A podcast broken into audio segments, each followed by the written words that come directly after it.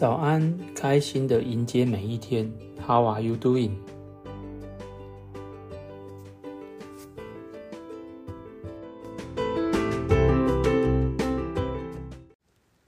就在某一个晚上，下班后洗完澡，准备要放轻松的时候，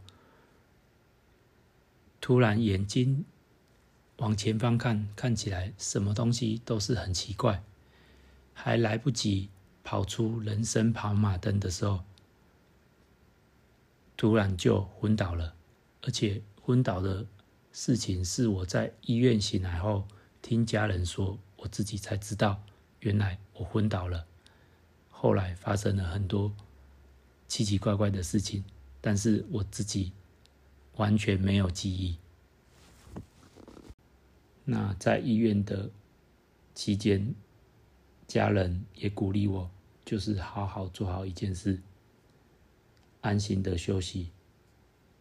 所有的事情他们都会帮我处理。那在初期在医院的阶段，尚未知道是恶性肿瘤的时候，在医院做的事情就是早上起来量血压、用餐、睡觉、定期的吃药以及休息用餐。此时，我看着停车场内人来人往的车子，世界还在运转，但是我的世界好像就停止了。我只能停止在这里，直到有一天从医生的口中听到了是肺腺癌，加上是有转移到脑部，所以是肺腺癌第四期。心里第一个直觉就是。第四期不就是末期了吗？怎么会这样呢？我平常大部分的时间也都是在家里吃，外出用餐好像也没有特别多，怎么可能是第四期呢？所以我马上拿出近期很少使用的手机，发挥平时 Google 爬文的精神，马上搜寻的关键字“肺腺癌第四期”。经过几分钟的时间，生平第一次使用手机时，手是会颤抖的。突然，下一个网页写到台湾癌症排名，其中肺癌的排名是第二名，内心的小剧场又开演了。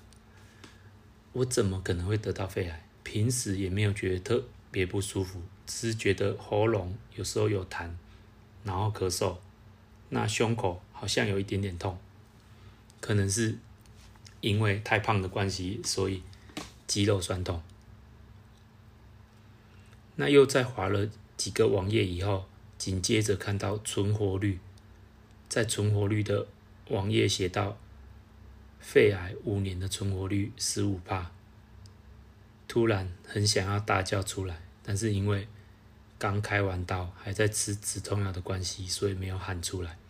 此时终于了解到，原来肺癌是这么的严重，我可能剩下的时间不多了，所以。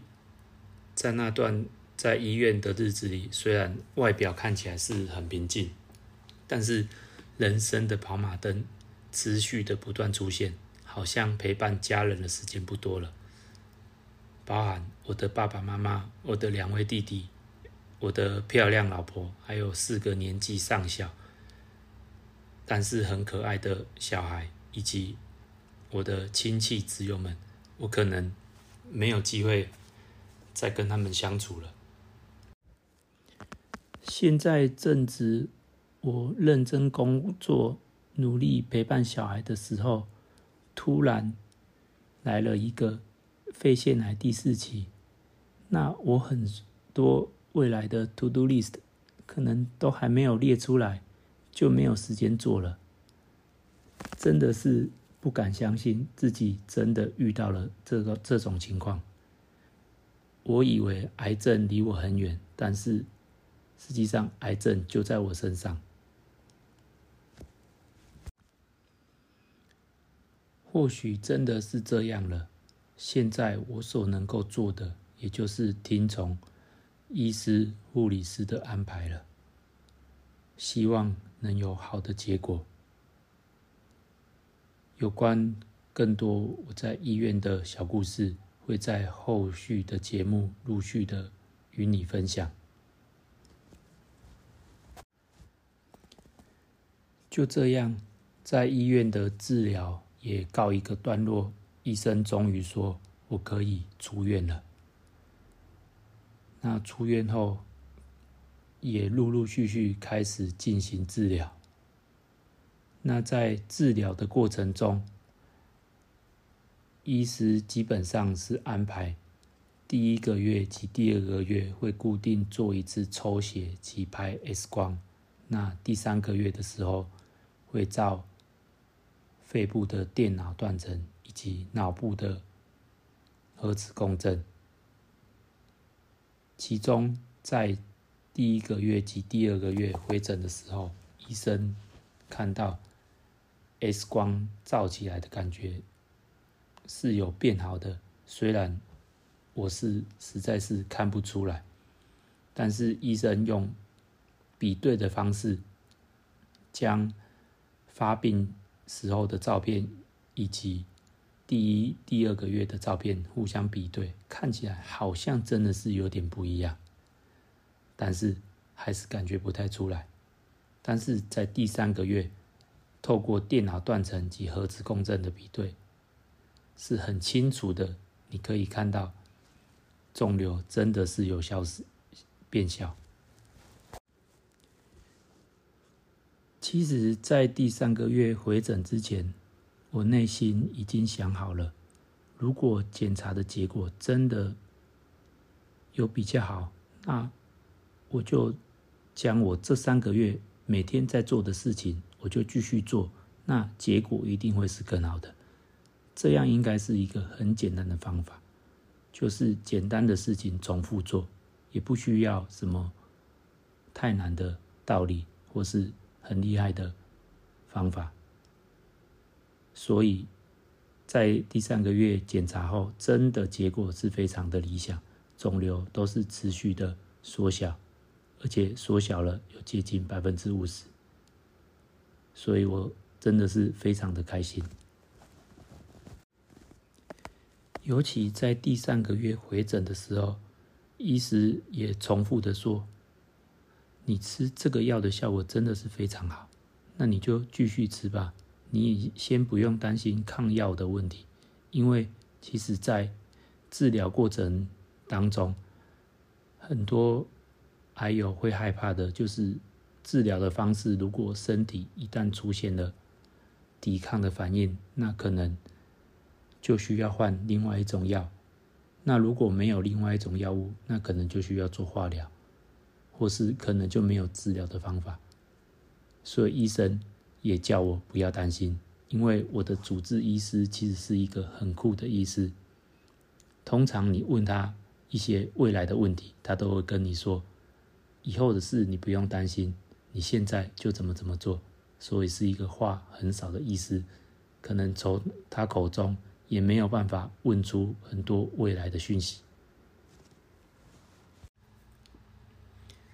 这三个月我所做的事情就是每天规律的运动，自己煮自己要吃的三餐，多吃蔬菜，少吃红肉，吃白肉，那多喝水，那有时候会去拜拜或是祷告，啊，听听音乐。唱唱歌，让自己的心情开心。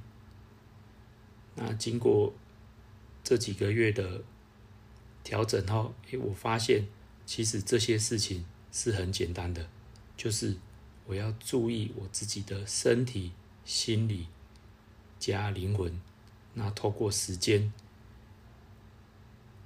去持续的进行。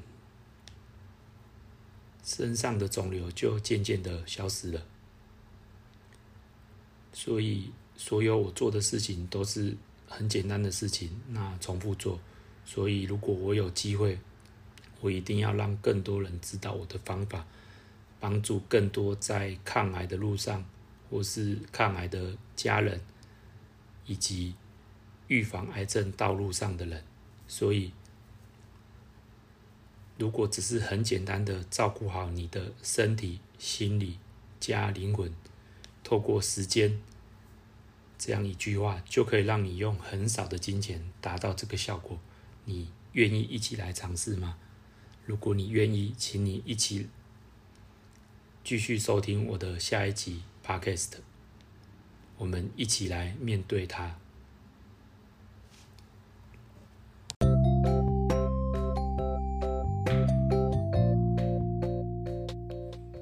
谢谢你的聆听，我们一起加油吧！